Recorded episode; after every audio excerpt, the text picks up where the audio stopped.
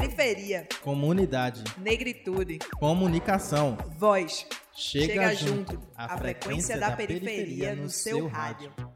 Fala meu povo, eu sou Ives Henrique está começando mais um programa Chega Junto nas ondas da Rádio Universitária Paulo Freire AM 820. Isso aí, galera. Eu sou Laís Hilda e vocês também podem nos acompanhar pelas nossas redes sociais usando o arroba prog Chega Junto. É isso aí, Laís. E né, além de estarmos nas redes sociais, também estamos nas plataformas de podcast, iTunes, Deezer, Spotify, TuneIn. É só procurar lá, programa Chega Junto e mandar para um amigo que não conseguiu ouvir como você na rádio. É, e se vocês também quiserem mandar alguma sugestão de pauta, vocês podem mandar isso pelas redes sociais, que a gente já falou aqui. E vocês também podem mandar por e-mail. O e-mail da gente é o produção chegajunto@gmail.com. Lembrando que o produção é sem cedilha e sem tio. E no último programa Chega Junto do ano, vamos falar sobre a plataforma educativa de jogos de aventuras Contos de Fá. A plataforma promove a identidade negra a partir de games roteirizados com a mitologia afro-brasileira. É isso aí. A plataforma é uma iniciativa do terreiro Ile Axé de Oxum Carê, do Centro Cultural Coco de Umbigada de Olinda e da empresa Três Ecologias. Além dos games serem divertidos e criativos, eles trazem muitas histórias bacanas sobre os orixás. É uma verdadeira aventura afro-brasileira. Em sua primeira versão, a plataforma ela possui quatro minigames que apresentam em uma lúdica narrativa a história de algum orixá. Por exemplo, Exu, Ogum, Oxóssi e Omolu. E o projeto prevê o desenvolvimento de 256 fases, número equivalente ao conjunto de versos dos poemas iorubanos que compõem o oráculo de origem iorubá da África Ocidental, o Ifá além de também propor metodologias para a promoção de laboratórios de construção e uso de jogos com alunos e professores de escolas públicas e espaços culturais, indígenas e quilombolas. E aí, para saber mais sobre a plataforma Contos do Ifá, a gente convidou uma galera lá do Centro Cultural do Coco de Umbigada para falar um pouquinho mais com a gente. Mas antes de conversar com essa galera, vamos de música. E hoje o Chega Junto escolheu para você Dá Pra Fazer, de Fiote. É o que eu digo para vocês, um passo de cada vez. Dá pra fazer na coletividade, na manhã, onde todo mundo ganha.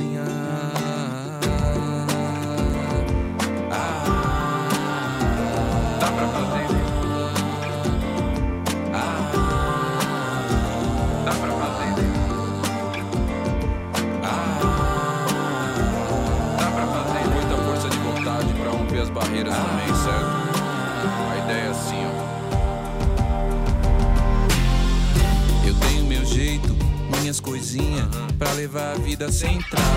Um improviso aqui, um remendo ali. Assim eu tive o que precisava.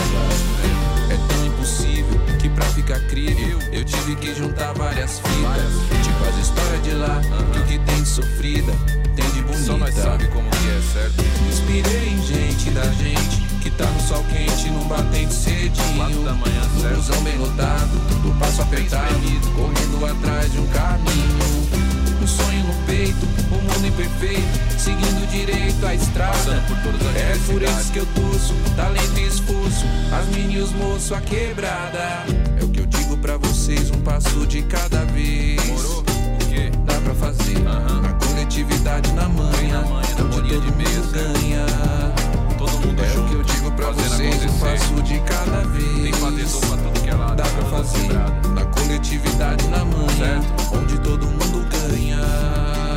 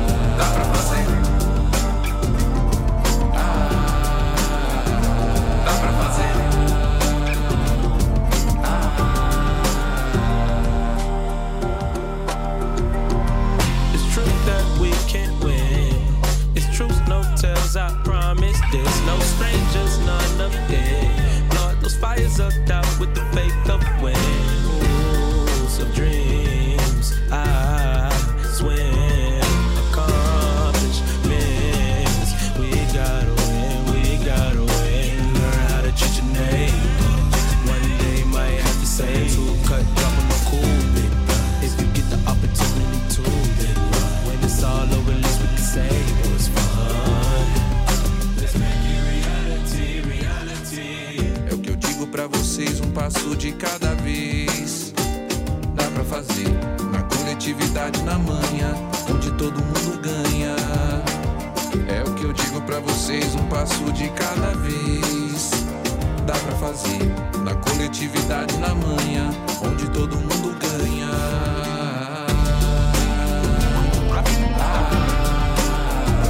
Dá pra fazer.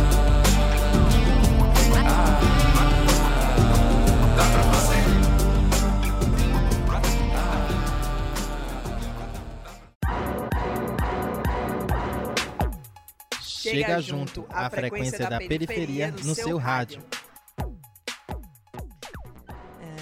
Oi, gente. Depois dessa música, a gente já vai começar agora é, a entrevista da gente, né? A gente tá aqui hoje com o Emanuel Alves, Cris- Cristiano Lopes, Ricardo Ruiz Freire. E aí eu vou pedir inicialmente para que cada um de vocês falem um pouquinho, né, de vocês. E aí a gente vai começar com o Emanuel primeiro. Emanuel, se apresente para nossos ouvintes, por favor. Bom dia, gente. Eu me chamo Emanuel Alves. É, eu tô participo do- dos projetos do, do terreiro da Umbigada lá, do, do ponto de cultura. E com relação ao jogo, eu entrei na qualidade de, é, como aluno e estamos trabalhando agora como desenvolvedor, tentando tocar para frente mais um mais um dos games do Contos de Fá. Cristiano. Olá, meu nome é Cristiano, eu já faço parte lá do Coco há algum tempo, né, mais de 10 anos, e estou aí nesse desenvolvimento. Comecei como aluno, assim como o Manuel também, e depois também me tornei um dos professores lá, um dos técnicos no desenvolvimento desse game, um projeto incrível, e tem muita coisa legal pra gente passar pra vocês hoje, é isso aí. Agora sim, Ricardo. É, bom dia a todos os ouvintes, muito obrigado aí pelo convite, é um prazer enorme estar aqui conversando com todo mundo, com todo mundo ouvindo a gente. É, meu nome é Ricardo, né? Eu sou filho de santo de Mãe Bete ali no Ilhéachel Chuncare, né? Que é o terreiro que faz parte da congregação ali, que tem a instituição como uma forma de propagar seu espaço jurídico, né? E minha ligação com o jogo é que eu participei desde a criação, evolução e, e, e pensamento no futuro dele. É, a gente costuma, no Chega Junto, é, visitar as comunidades e conhecer um pouco dos trabalhos que acontecem nela. É uma maneira da gente conhecer a, a própria comunidade, o próprio bairro. Vocês são de Olinda, lá de onde é o. É, então, eu moro lá em Olinda já faz é, mais de 15 anos. Fui morar, cheguei lá com minha avó, morava em Jaboatão e aí a gente se muda para Olinda. E conheci o Coco por lá também. O Coco eu já participo, como eu falei, há mais de 10 anos e não começou no jogo, né? Tem muita história para contar aí, então foram vários projetos e minha atuação no Coco tem sido sempre como um suporte de tecnologia, né? Vamos dizer assim, um, uma mão na tecnologia lá dentro. E Emanuel, tua relação com a cidade, com o Coco, conta um pouquinho pra gente. É, eu tô morando em Olinda, vai completar agora oito anos. Eu não tinha, eu era, como morava em Recife, vivia na, naquela situação rotineira ali, eu não frequentava Olinda de fato. E aí eu comecei a fazer um curso em Olinda ali na biblioteca. E através desse curso eu já não consegui mais sair de Olinda. Depois do curso já aluguei casa, já fui ficando, porque me apaixonei pela cidade. Né? Olinda tem essa, tem essa coisa de, da atração. E através disso eu comecei a conhecer os foguetes populares, comecei a frequentar o, o coco de Umbigada, o terreiro. E através disso foi que eu conheci os trabalhos que, que são feitos lá, né? Os cursos que são oferecidos. E aí foi quando foi a minha inserção em Olinda na realidade mesmo, até culturalmente, falando com relação a coco, a dança e tal, foi através do, do terreiro da Umbigada lá. Por morar perto, eu moro na comunidade dos bancários ali pelo Bom Sucesso. E aí, como as favelas são próximas, a gente se comunica.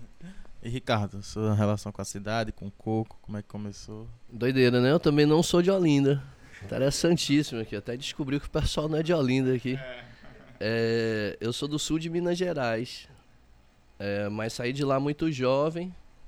e percorri muitos lugares. Eu participei a dado momento do desenvolvimento da política dos pontos de cultura. Eu fazia parte da equipe de implementação dos pontos de cultura em diferentes estados, assim, Rio de Janeiro, Espírito Santo, Bahia, Pernambuco, Rio Grande do Norte, Paraíba, Sergipe e Alagoas. E Piauí. E nesse momento aí foi quando eu comecei a ter contato com o coco da umbigada, entendeu? Foi em é, 2008, mais ou menos, que eu comecei a me envolver ali com as atividades do as atividades do Centro Cultural, mais por conta da sambada que realiza lá todo mês, né? E e também por conta das atividades do terreiro, que eu já tinha assim aproximação com o Candomblé de muitos anos, né? E aí juntou a fome com mais fome ainda.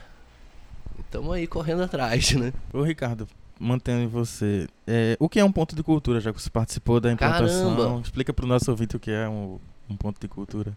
Vamos ver um pouco a questão do Ministério da Cultura, né? Não era o fato aqui, mas vamos tentar entender só esse momento. É, o, o, Ministério da Cultura foi algo que surgiu muito recente no Brasil. Ele surgiu, se não me engano, ali com, com José Sarney, né? Tentou se estabelecer alguma coisa numa política do Ministério da Cultura, mas na entrada de Fernando Collor aboliu o Ministério da Cultura. E durante todo o período de Fernando Collor ficamos sem Ministério da Cultura, que com Fernando Henrique voltou à ativa principalmente com a história da Lei Rouanet. Só que o, o, o, Ministério da Cultura, naquele momento, encarava. Só que não, né? É uma construção temporal. O Ministério da Cultura encarava, naquele momento, a cultura nos seus pilares das belas artes, cinema, TV, teatro, etc. Com a gestão de Gilberto Gil no Ministério da Cultura, é, estabeleceu-se a cultura como princípio antropológico, como ser uma, né, uma, uma, uma construção de identidade de um povo. E ao invés de estabelecer políticas que partiam para dinamizar áreas específicas do setor, preferiu-se tentar estabelecer políticas que também beneficiassem locais onde já produzissem cultura. Para esses locais onde já se produziam cultura, que procurou-se auxiliar com ajuda econômica e de equipamento e de imposto, talvez, é, com, com essa estrutura já ponto, a denominação dessa estrutura são os pontos de cultura. Né? Isso são os pontos de cultura. Isso virou um programa de governo, virou uma ação de governo, virou um programa de governo e acabou virando uma legislação, que é a lei número. Que é a lei 13.018, é, 13.018 do, do ano 2014. Pelo menos eu não tentei acertar o número da lei, né? E aí, esses pontos é, de cultura, eles servem como você mesmo falou, e a gente, acho que quem já teve uma ligação, já ouviu outras pessoas falarem, né, como um, local de fortalecimento mesmo, de, de, cultura da comunidade. E aí, por exemplo, Cristiano, tu falou que tu tá há quase 10 anos, né, é, nessa relação. E tu já foi aluno do, do, do, desse ponto de cultura. E como foi tua relação quanto aluno lá, tua chegada? Ela, bem antes de aluno também, assim, a gente começou fazendo atividades com tecnologia, com o telecentro e a gente tinha uma ação diferenciada com aquele telecentro. A gente oferecia internet e acesso às máquinas para fazer trabalho. E esse acesso ele foi se perdendo com o tempo, porque chegou a era dos smartphones e aí as pessoas já tinham também computadores em casa mais baratos e com aquela redução de, de preço de computador, todo mundo tinha seu computador em casa. Então a gente teve que arrumar um, um, novo meio de utilizar aquele espaço. E aí foi quando começam os processos de jogos, lá no, no Ponto de Cultura, com eh, Ricardo Ruiz e Ricardo Brasileiro e Mãe Beth, pensando nesse jogo fantástico. Em 2014 eu participei aí do NUFAC, que foi onde eu fui aluno aí de web design nessa produção de jogos, porque também tiveram vários cursos nesse NUFAC de percussão, música, enfim. E tudo, no final, a gente tinha o propósito de fazer o jogo, assim, misturar um pouco de cada curso e fazer esse jogo. E aí, essa experiência foi muito rica, porque depois eu, eu passo, em 2016, a ser chamado para construir esse jogo também. não só como aluno, né, mas dessa vez já me, me empoderando mais daquele caminho da tecnologia que eu já vinha seguindo antes, né? Aí eu tenho mais o, o, o Coco ali, o Lab Coco agora, como a gente chama, como a universidade de tecnologia, né? Eu deixei de estudar a ciência da computação no Espírito Santo para poder estudar a ciência da computação no Coco de Umbigada, assim, foi incrível. É, e, Emanuel, quando foi que você começou a trabalhar com jogos e tecnologia? Você começou lá no Coco de Mãe Beth também? Justamente. Eu já tinha feito um curso de design gráfico. Num... Fui bolsista numa escola, numa escola lá em Boa Viagem. Tive que abandonar o curso justamente pelo trajeto, que era muito longo. A gente sabe que o trânsito para você se locomover às seis horas é complicadíssimo. E aí eu tinha essa vontade de continuar. E quando fui morar em Olinda, eu também é, procurei acesso à faculdade. Estava fazendo até um período na faculdade próxima. E já era brincante do, do coco. Né? Eu, participo, eu sempre participo dos, dos cocos lá todo primeiro sábado do mês. E nisso houve essa oportunidade desse curso de é, fazer o game e tal era um, um curso que eu não tinha nem, nem perspectiva, sabe? É um rolê de, de tecnologia que eu já estava meio já, já era meio longe para mim. E essa proximidade, não só para mim, quanto para os outros alunos, foi muito importante. Você passar por todos os processos, entender que é, que é capaz de fazer, que é comum, sabe? É, às vezes a gente tem uma noção da tecnologia como uma coisa muito distante, como uma coisa muito difícil. E não é isso. A tecnologia é um facilitador. Ela não dá. Então, a gente, é, você saber que é feito de um modo simples, sabe? Fora também a, a metodologia de ensino, que não é a metodologia padrão, onde é, quem sabe se impõe à frente e posta a voz, e quem não sabe escuta e absorve. É um rolê, é um, um rolê muito mais da troca. Isso é muito importante pra gente, sabe? Que faz esses cursos. E essa proximidade com a tecnologia, não só para mim, quanto para os outros alunos, foi muito importante. Então, gente, falando do jogo em si, Contos de Fá, eh, explica pra gente aí como é, que, como é que surgiu a ideia e tal. Como o Cristiano estava falando, a ideia surgiu num momento necessário. O Coco de Ubigada já tinha o espaço de um telecentro, né? o que se dizia um telecentro, um espaço de acesso à a, a, a, a, informação, à internet mas percebeu-se que não dava conta, o espaço não dava conta mais. Além das pessoas terem em casa, a gente viu algumas pesquisas, até todos os telecentros do Brasil. Uma pesquisa época do CGI mostrava que mais de 70% frequentavam um telecentro para duplicar DVD. Né? Então não era mais o caminho, tinha outras, outras questões. E eu tinha uma empresa de tecnologia e também já tinha trabalhado muito com tecnologia. Eu trabalhei com, com jogos na década, no começo dos anos 2000, para você ter ideia. Eu trabalhava com, com localização de jogos para PC para português, assim. Então, uma companheira de trabalho minha era Lara Croft, o outro era o Morgan Freeman, né? A gente tinha vários companheiros de trabalho assim que eram os personagens dos jogos, porque tinha os bonecos da vida real, tal empresas de jogo têm uma, têm uma, uma mágica, né? Até porque as pessoas têm que produzir muito lá dentro, aí você tem que incentivar a produção criativa, etc. É... E nesse momento o God of War estava fazendo muito sucesso, né? Tava saindo a primeira versão do God of War para PlayStation. Aí eu falei, mãe Beth, God of War, cara. né? Tá, tá na mão. Vamos, vamos nessa. Vamos, vamos fazer um jogo que ao invés de retratar esse modelo, depois eu acabei descobrindo que é 100, quase 100% ilusória a história do jogo, mas eu acreditei na mitologia grega que eu vi naquele jogo, entendeu? Aí a partir daquilo a gente falou, pô, vamos construir um jogo que retrate a mitologia dos orixás, né? Que retrate esse esse esse esse universo.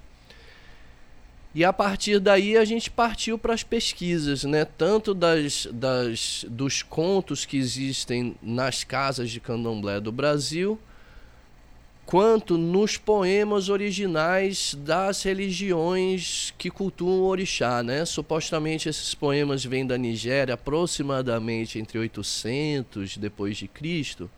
É, embora o culto à figura de, de, da natureza como forma de orixá exista até 30 mil anos atrás, a estruturação teosófica né, foi se daí em 800 mais ou menos. É, e nessa, nessa estruturação existe esse conjunto de oito poemas com oito subestrofes, assim, desculpe, 16 poemas com 16 subestrofes cada um, o que dá 256 poemas. A ideia do jogo é retratar 256 fases que explicitem a vida humana, que esses poemas nada mais são do que isso. e na prática, é, na prática da programação, Cristiano, conta, detalha pra gente como é que funciona, quais são os passos para criar um game. Eita, então, essa é sempre é bom que é sempre tudo uma história, né? E a gente vai entendendo através de uma contação. Isso, é isso. essa coisa que tem lá no terreiro também, né? A programação é isso, é a gente começa ali com a programação dos orixás, né? Que é o, o binário, né? O 1, 0, você sabe que a gente tem ali o terreiro, a gente tem a rádio, a gente tem estúdio, a gente não tem só o, o Lab Coco, né? Tudo compõe ali uma estrutura. Então, na programação a gente tem primeiro o jogo. Quando eu comecei a participar em 2014, a gente tem primeiro as criações das fases seguindo o xirê do candomblé, né? Que é Exu. Hoje depois me corrija se eu não estiver falando é, o correto é Exu, Odé, Ogum e Obaluaê. E aí a gente cria mais duas fases, né? Que é de Ibejes e de Ossan. A gente cria mais duas fases. E essa programação é engraçada porque nesse tempo, quando os meninos começaram, eles utilizaram a tecnologia em HTML, assim, utilizando o famoso Doom, né? Que é o CSS, o JavaScript, e a gente programava a gente tinha o Parallax e a gente utilizava essa estrutura para movimentar objetos e adicionar ações. Então a gente tinha uma contação de histórias ali e antes de iniciar no jogo em si. E os jogos, o que a gente sempre fez foi trabalhar com software livre. Terreiro, né, software livre, a gente sempre seguiu esse caminho lá. E então a gente em 2016 já quando eu comecei a trabalhar com os meninos, eu lancei um desafio.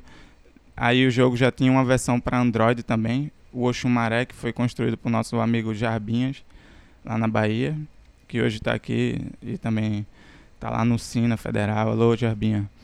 Então, a gente fez esse essa pesquisa, joguei esse desafio, até porque a gente trabalhava com uma metodologia diferente lá no curso, que é uma uma metodologia mais aberta, uma metodologia já puxando da empresa dos meninos, de Ricardo Brasileiro, Ricardo Ruiz aí da Três Ecologias, de trabalhar com Scrum, com Trello, com metodologias mesmo para acelerar o processo. E aí a gente tinha, é, tinha mais facilidade de trabalhar com Engine. Então a ideia foi o seguinte: vamos, galera, pesquisar aí 10 Engines e vamos testar as 10 e ver qual é a que vai levar a gente na produção dessa história aí, que foi o Fuga de Ansan, que é a versão mais recente, que também está disponível para app. Tem um negócio do processo que você perguntou aí que acho importante deixar salientado. É, você tem tanto a questão do método, né, que Cristiano falou, e você tem também um outro lado que é a estruturação do código. É, na questão da estruturação do código, que foi o que o que Cristiano citou agora, você tem um formato que o nome das classes foram feitos em português. A gente construiu uma base de programação que o nome das classes são em português, o nome das funções são em português.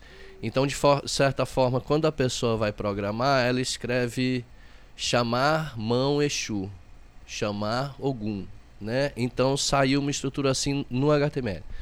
Na questão do método de sala de aula, a gente é, procura primeiro trabalhar a composição da história. Qual mito a gente tem, né? Seguindo esse xirê que Cristiano falou, ó, então agora vamos trabalhar com esses orixás, né? Ou com esse orixá específico. quais histórias tem no terreiro, quais são os contos que existem disponíveis, quais os poemas que relacionam a esses contos, essa história, e como isso se transforma num jogo que tenha como base não a violência entre as partes e sim a construção, né? E sim a mobilização, trazer um, um outro um outro discurso. Uma vez que se estabelece essa história, começa esse processo de construir o jogo mais focado num laboratório de atividades do que uma sala de aula. Então a gente não faz muito uma exigência por presença, mas faz uma exigência por tarefas, né? E isso acaba construindo um, um um formato muito orgânico. A gente procura não ter uma disciplina depois da outra, mas as coisas são meio que juntas, alguns professores até juntos em alguns cursos. É, esse formato traz uma, uma dinâmica muito interessante para a construção do jogo, que foi o que Cris estava falando agora. A gente pede licença aos nossos entrevistados e vamos para o primeiro intervalo do Chega Junto, que volta já já. Fique agora com Preta Yaya de Xenia França.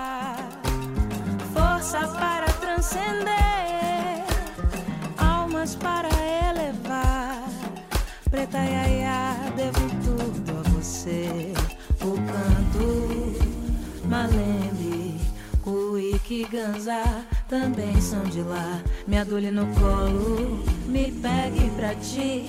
Música preta só tem um instrumento, vim pra te servir.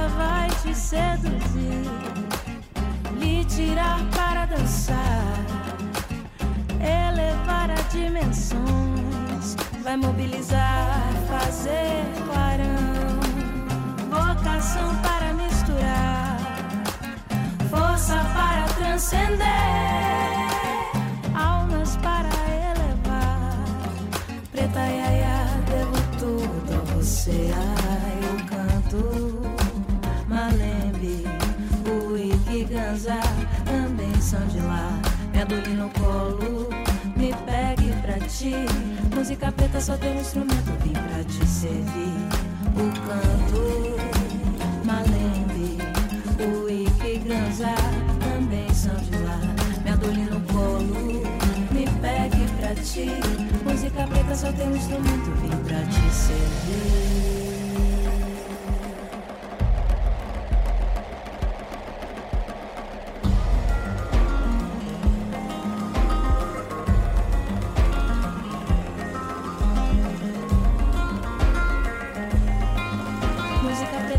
instrumento vem pra te servir.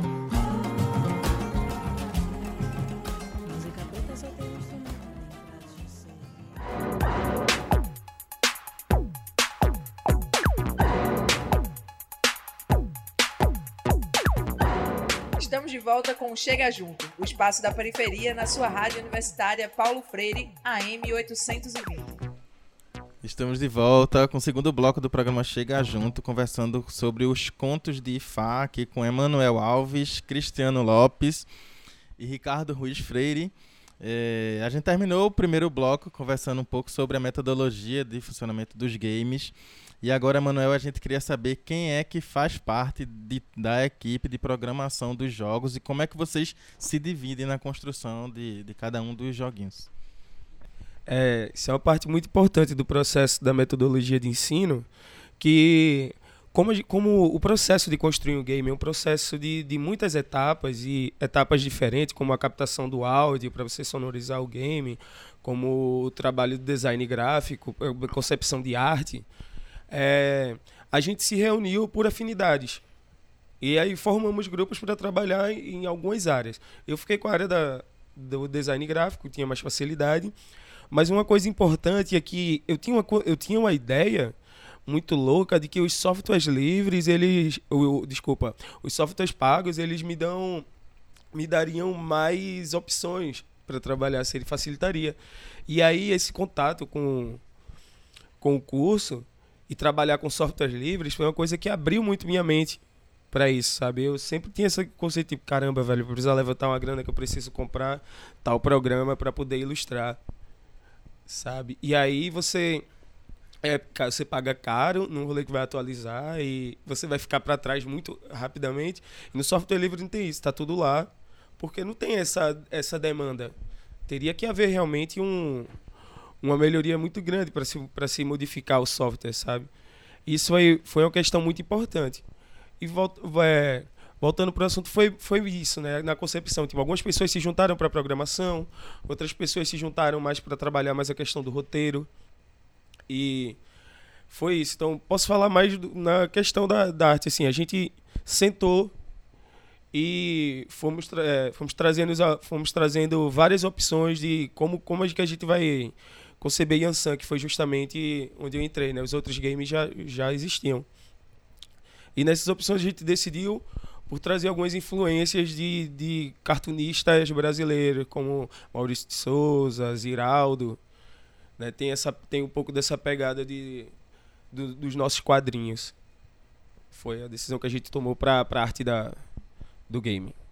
A equipe hoje, assim, tirando o pessoal que é aluno, mas trabalhando, a gente tem umas 10 pessoas. Que é o Chaguian, Quinho, Daniel, Mãe Beth, Brasileiro, Té Krause, Manuel, Priscila, Anderson, Jarbas, Balbino e eu mesmo. É mais ou menos a equipe do Contos de Fá hoje, entendeu? Até Krause, eu falei Cristiano aqui como Té Krause, porque é o nome mais conhecido assim lá pelo, né? Lá pelo ambiente.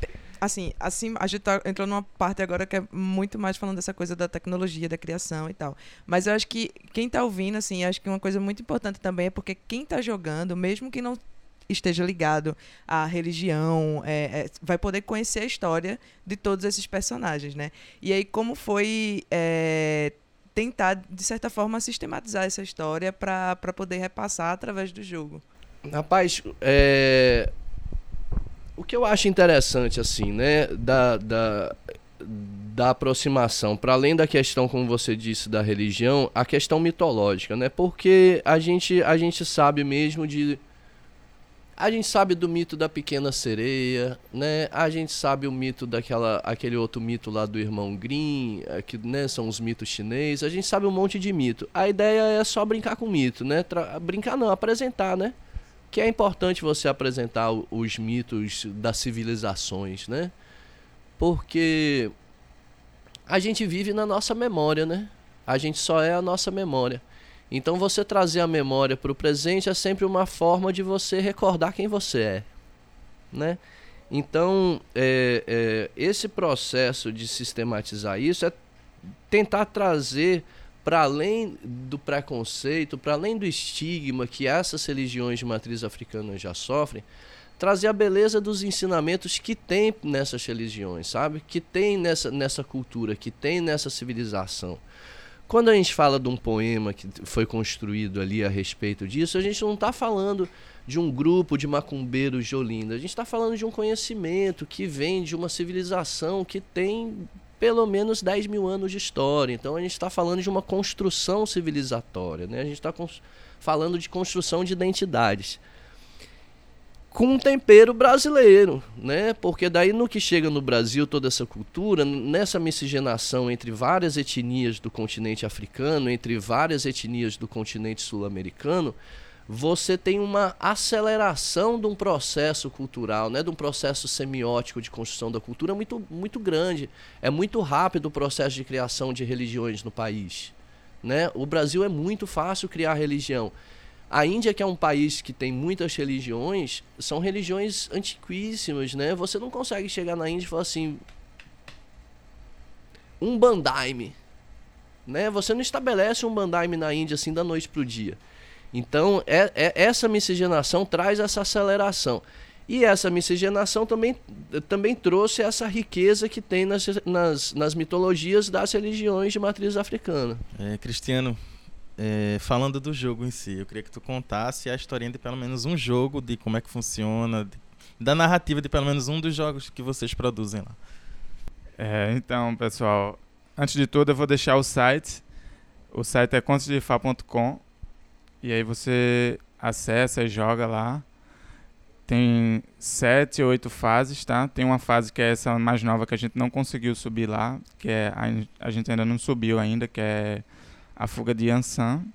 Mas eu posso falar ali da história de Ogum, que é que é onde tem o jogo ali do Ninja Fruits, tá? E aí Ogum tem essa relação com a tecnologia, né? Também com a partilha. Então a história ali de Ogum é quando, por exemplo, os irmãos eles estão indo pegar pegar peixe ali no rio e aí é quando rola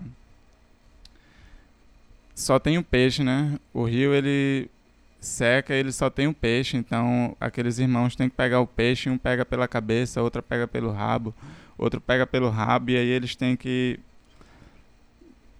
eles brigam, né? E algum chega e diz, pessoal, não é assim, a gente tem que aprender a fazer a partilha. Então, essa é uma parte da história do jogo, que o jogo sempre começa com essa historinha e depois a gente parte mesmo para a parte do game.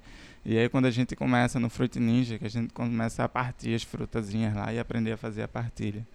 E é isso. Algum apresenta a faca, né, para você partilhar o alimento e a partir daí tem o jogo. É, e aí quando você termina essa fase do jogo, tem a primeira a introdução, tem o jogo e depois você tem o final, o fechamento, né? Aí é quando você zera, por, por assim dizer, o jogo. A partir de tudo isso que você falou, a gente já começa, consegue ter noção né, de como o espaço lá ele é, ele é grande e ele é envolvente. Procura envolver, no caso, a, a comunidade, né, no, no, geral. E aí eu queria que vocês explicassem mais um pouquinho para a gente como é o, o, local e como é o funcionamento dele. É, então, lá no, no Centro Cultural a gente tem várias atividades tá? Desde oficinas de rádio, é, oficina de percussão, a gente tem oficina de jogos. E aí a gente tem diversos programas. O, o Ponto de Cultura lá já é bastante premiado por essas diversas ações. Então lá no espaço a gente tem essas diversas ações, né? E aí sempre e também não pode esquecer de falar do Coco de Umbigada, né? Que é a sambada que acontece todo primeiro sábado do mês, apareçam lá também. E lá na Sambada a gente também tem as ações de dentro da, da Sambada também, que é Cine Clube, que é de vez em quando roda de capoeira, e aí tem a apresentação dos afoxés, dos maracatus e do coco, o ciranda. Isso, tudo começa na sambada, né? A sambada é o que começa, é, é o coco, né? É a semente, assim, é da onde vem tudo. É, tem essas ações que o Cristiano falou, a partir daí você tem o estúdio de gravação de som, você tem um restaurante, você tem ações de empreendedorismo em costura, né, em culinária, em venda de bebida, de axé, de cachaça de jambu, que o pessoal traz do Pará. É, que mais aí, Manuel? Você também que está por lá. Ah, tem a Rádio Amnésia também, que é uma das atividades do, do Ponto de Cultura, a 89,5. Sintoniza. Que a gente tem. É uma rádio livre. Tem os programas do pessoal da comunidade, saca? Tem programas temáticos. É aquela a situação. Se a nossa música não toca na rádio, a gente faz uma rádio para tocar nossa música. Para além, para além do, das atividades do espaço, também tem as fronteiras que o espaço é, transpassa, como por exemplo, nós temos alunos de todos os tipos de religião, que foi uma coisa que foi, que foi preciso ser quebrada dentro de, de um contexto de favela, onde a gente sabe como, como se dão as coisas e é, isso é, foi uma questão muito importante também, assim, a, a, agregação do espaço, sabe? A comunidade se reconhecer como, como um uno, como, como um todo, e você ter a proximidade da tecnologia. Por exemplo, eu tive que abandonar uma bolsa porque eu não conseguia chegar no curso a tempo. E eu ter isso dentro do num bairro próximo, onde eu possa chegar de bicicleta ou a pé, o acesso é uma coisa muito importante. É, a questão que o Manuel falou da religião aí é muito, muito importante mesmo. Você tem tanto alunos que frequentam lá, quanto na sambada você tem pessoas de diversas religiões que frequentam. Isso daí fez a gente ter atores ali do terreiro. Mãe Beth, eu mesmo, participa de fóruns interreligiosos para para trazer a importância da união entre as religiões, para a preservação né, do futuro da humanidade aí que está tão difícil nesse momento, né, de se imaginar. Então, acima de tudo, não é um, um espaço que vai pregar a religião, né? mas é um espaço que vai pregar a cultura, a construção, a coletividade, a alegria, né? o bem viver. É isso, né? E ele, o ponto de cultura, ele tem essa importância na formação crítica, né, do ser, né? É uma que é um ponto chave assim para mim na comunidade. Eu antes de conhecer todo o movimento, eu fazia assim de tudo, eh, estudava e tal, mas foi um, o que me despertou assim mais para o meu lado profissional e para o meu lado mais ativo, é, vamos dizer assim, comunitário, um ser mais crítico da minha vida foi a partir do centro cultural que eu pude ter essa essa formação cultural de estar perto dos grupos, de estar perto daquele daquela fonte de conhecimento que a gente até tem vários pontos de, em várias comunidades, mas que nem sempre o acesso é é tão fácil lá por diversos motivos e fatores. É, a gente sabe que Pernambuco é um polo tecnológico. A gente inclusive conheceu vocês lá numa palestra no Porto Digital. E a gente queria saber como é que é essa relação do ponto de cultura com esse polo tecnológico do Porto Digital. É, o, o ponto de cultura ele começa também é um processo histórico, né? A gente começa com os cursos ter a necessidade de estar mais próximo de, dessas empresas, assim, é, porque a gente vai criar uma demanda através desses cursos e a gente vão, é, vamos ter jovens formados e capacitados para trabalhar nessas áreas de desenvolvimento de games e é quando a gente começa a perceber e a enfrentar essa situação, porque a gente sabe que em Olinda é, não é um, um, polo tecnológico assim como o Recife. Chegar dentro daquele polo tecnológico ali não é fácil, então você tem que ir, ir lapidando e batalhando. Sua pergunta é muito boa, porque é, é muito embora a gente, a gente enquanto centro cultural ali, enquanto Coco de Umbigada, Contos de Fá, mantém essa ponte, tenta transitar essa relação entre centro e borda, né? Centro e, e, e fora do centro. É, isso não é uma realidade nacional, né? Isso não é uma realidade nem mesmo aqui no Recife. É, você tem ainda em empresas de tecnologias um estigma de que o jovem, o jovem de periferia, o jovem negro de periferia, não é um cara para trabalhar com computador. Infelizmente você tem esse estigma ainda na sociedade, né? É, e não é só nessa área da computação, mas na área que a gente está abordando agora é essa. Então, é, embora a gente trabalhe, você vê pessoas, por exemplo, eu tenho um amigo que ele é, faz parte de uma das diretorias do Nubank. Eles contratam 30 engenheiros por semana. Não dá conta nem de fazer o que tem para fazer e nem de contratar 30 pessoas por semana.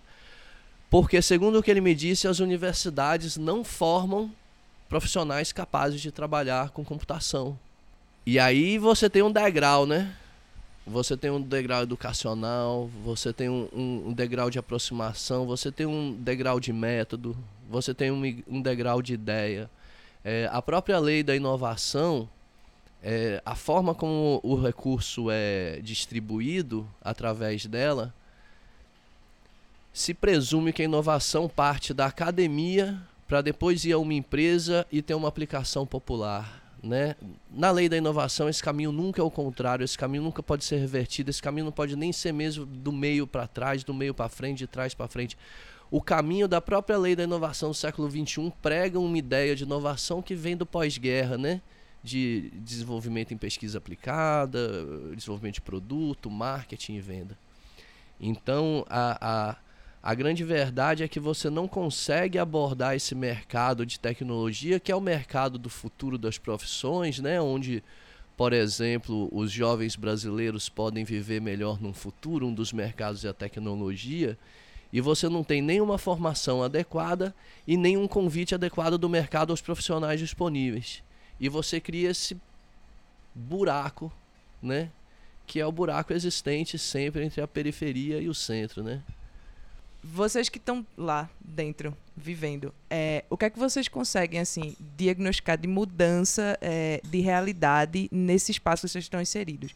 É, de pessoas que começaram a, a, a, frequentar ou ter uma visão sobre o espaço e de repente é, vocês perceberam que chegar, é, ela se inserir ali dentro mudou. A gente é uma comunidade, né? Então, o tempo todo se inserem, né? O tempo todo se inserem novos, novos elementos, novos atores, novas casas, novos casamentos, novas crianças, novas mortes, novas tudos, né? É... Então, a- partindo do todo, eu diria que você ter hoje no Brasil, num cenário de intolerância, você ter uma comunidade que permite, que todos os vizinhos permitem, que todos os vizinhos colaboram, se ajudam para fazer uma, duas, três festas no mês, né, que vara a madrugada, que bate tambor, que questiona a política nacional, eu já acho um avanço, né? Você ter uma comunidade onde as pessoas pensam politicamente já é um avanço, né? Você saber que a sua rua pensa politicamente a partir das suas atividades já é um avanço, né? São 18 anos de caminhada que o Centro Cultural tem. Se você vai para foco mais específico, você tem assim pessoal que participava de torcida organizada, que falou, não, acho que eu vou ficar trabalhando com áudio, né? Tava tendo problema em torcida organizada, não, vou trabalhar com áudio. Pessoal que estava tendo problema com, com, com armas, com venda de armas, com roubo de carro, não, vou, vou trabalhar com música, né? Pessoal.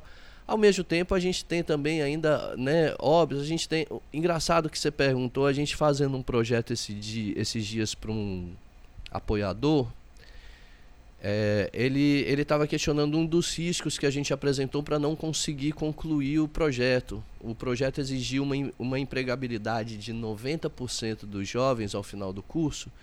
E um risco que a gente tinha é que se morresse um jovem, a gente poderia não chegar nos 90%. E a gente tem um risco de um jovem ser assassinado, né, se você traz as taxas. Então, é uma, é uma, é uma realidade que tem tanto tanto o lado positivo, a transformação, mas que a gente também sente ali o dia a dia do que ocorre com todas as comunidades, sabe? Tem as transformações positivas, mas também tem as baixas, sabe? Tem, tem, tem as baixas. É, como. é, falando nesse, nesse ponto que é um ponto crucial para falar disso, é falar na comunidade. Eu acho que o protagonismo de cada um né, dentro da comunidade, nas suas vidas e no seu lado é, profissional principalmente, é onde a gente enxerga as mudanças, né? Quando todo mundo começa a, a ascender profissionalmente, né? E socialmente e, e não é só uma ou duas pessoas, né? Você vê é a comunidade inteira tem pessoas fazendo coisa massa, assim. Isso é representativo. Nossa, a gente está chegando ao fim desse programa, infelizmente. A gente queria que vocês reforçassem como a gente consegue acessar e jogar os contos de Ifá. Reforce não só o site para jogar, mas o, se a- o Centro Cultural ele tiver também Facebook, essas coisas, para a galera saber das atividades e chegar junto também. Pronto, estamos aí, né? Então, eu posso falar aqui um pouco disso, mas sempre. Vamos falar em dois microfones, que é tanto site, tanto endereço, tanta rede social que a gente vai lembrando e vai falando. É isso. Ah, o o que eu, principal é o Conto de Fá, né? Contodefá.com, você acessa os jogos, acessa as histórias, acessa o blog com o dia a dia das oficinas. É, mas é, também tem o revista. WordPress, né? O WordPress do Conto de Fá, né? Porque tem a revista. É, tá tudo, mas de lá você acessa tudo, né? Em contodefá.com você acessa tudo ali. Isso. A revista é muito bacana para quem quiser mais informações, porque você tem um passo a passo de como fazer o seu próprio conto de Fá, né? Se você trabalha em uma comunidade tradicional, se você trabalha num terreno, comunidade indígena, pescador, quilombola, tupã, Iansã, Iemanjá, Iara, qualquer coisa dessas, você pode pegar a revista e tentar fazer a sua oficina de criar seu jogo sobre a sua, a sua história, né? O seu mito. Então é bem legal acessar. Você tem o cocodeumbigada.com, o site da banda. Sambadadecoco.wordpress.com fica sabendo o, o, o, o, o dia a dia da sambada mesmo, né? Isso, tem as fotos também de todas as sambadas, tem um registro. Ah, sim, é no site também, no site do Coco de Umbigado, no site da Sambada, no blog da Sambada. Pra chegar na sambada, você vai na rua João de Lima, número 42, em Olinda. É uma travessa da Avenida Nossa Senhora do Guadalupe. Você vai chegar por lá e, e vai achar que não tem nada, é um bequinho, mas logo que você entra, você vai ver que tem um monte de coisa, vai ficar super impressionado. Tem o Instagram, o Instagram Isso. também, que é o Coco de Umbigada, tudo junto. Tem o Facebook também. Agora, Tem a página do Facebook Coco de Umbigada, tem página de ofici- Facebook Conto de Fá, página de Facebook Mãe Bete Oxum, página de Facebook Lê Axé Oxum Carê, Ave Maria. Ferramenta, né, minha filha? Ferramenta é o segundo dos orixás, a gente não pode deixar pra trás nunca. pois é, e aí a gente também tá com uma parceria, aproveitar para falar aí, o Coco de Umbigado agora tá com uma parceria com o Lula Pinto aí da Universidade Católica, que tá fazendo uma produção linda do coco. E tá toda a agenda atualizadinha e toda, todos os eventos, tá bem legal. Ele é professor lá da Unicap, ele, ele organizou com um grupo de alunos fazer uma assessoria de comunicação para o Coco de Umbigada como parte das atividades de sala de aula. Então também está tendo essa, essa propagação dessa metodologia do metodologia do acaso, né? Também tentando levar isso para dentro da universidade de alguma forma, assim, ver se o pessoal fica um pouco menos careta, para de exigir presença, pelo amor de Deus, né, cara? É hábito a gente sempre pedir pro convidado escolher alguma música. Como vocês são três, vão ter que chegar a um consenso. Se alguém escolhe. E aí, quem vai? Quem vai puxar esse som? Acho que tá na hora do pau comer é um, a música do Coco, do Coco de Umbigada, com a Embete nos vocais. Eu acho que é o que mais representa, resume bem assim a nossa história e o discurso que a gente tem. Mais uma vez, muito obrigado. Foi um prazer ter vocês aqui. E agora os ouvintes ficam. Tá na hora do pau comer. Tá na hora do pau comer. Tá na hora do pau comer. Tá na hora do pau comer. Tá na hora do pau comer. Tá na hora do pau comer. Tá na hora do pau comer. O povo preto ser respeitado. Tá na hora do pau comer. O povo de guerreiro ser protagonizado. Tá na hora. Pra aparecer na televisão. Tá na hora do pau comer. Pra derrubar as concessão. Tá na hora do pau comer. Chegou os pontos de cultura. Tá na hora do pau comer. Pra fuder com a estrutura.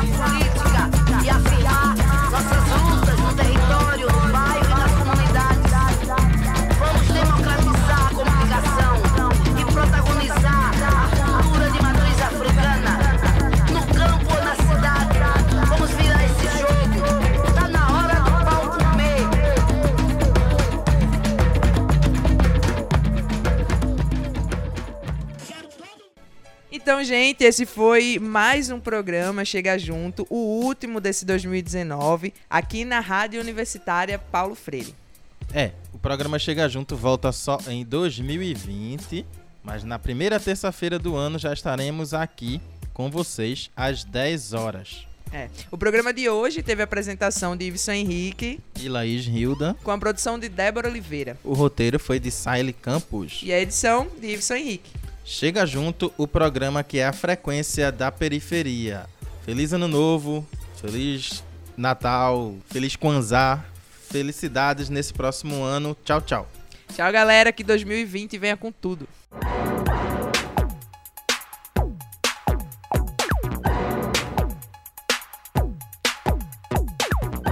Periferia, Comunidade, negritude, comunicação. voz. Chega, junto junto. A frequência da periferia no seu rádio.